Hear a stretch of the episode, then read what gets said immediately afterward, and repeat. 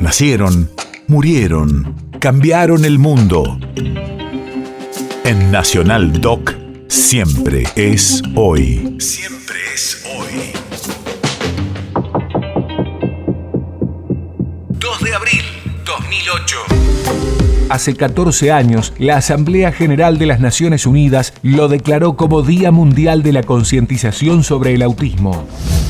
Radio de la Memoria. El objetivo es el de destacar la necesidad de ayudar a mejorar las condiciones de vida de los niños y adultos que sufren este trastorno. Así es como un niño con autismo percibe sonoramente el mundo.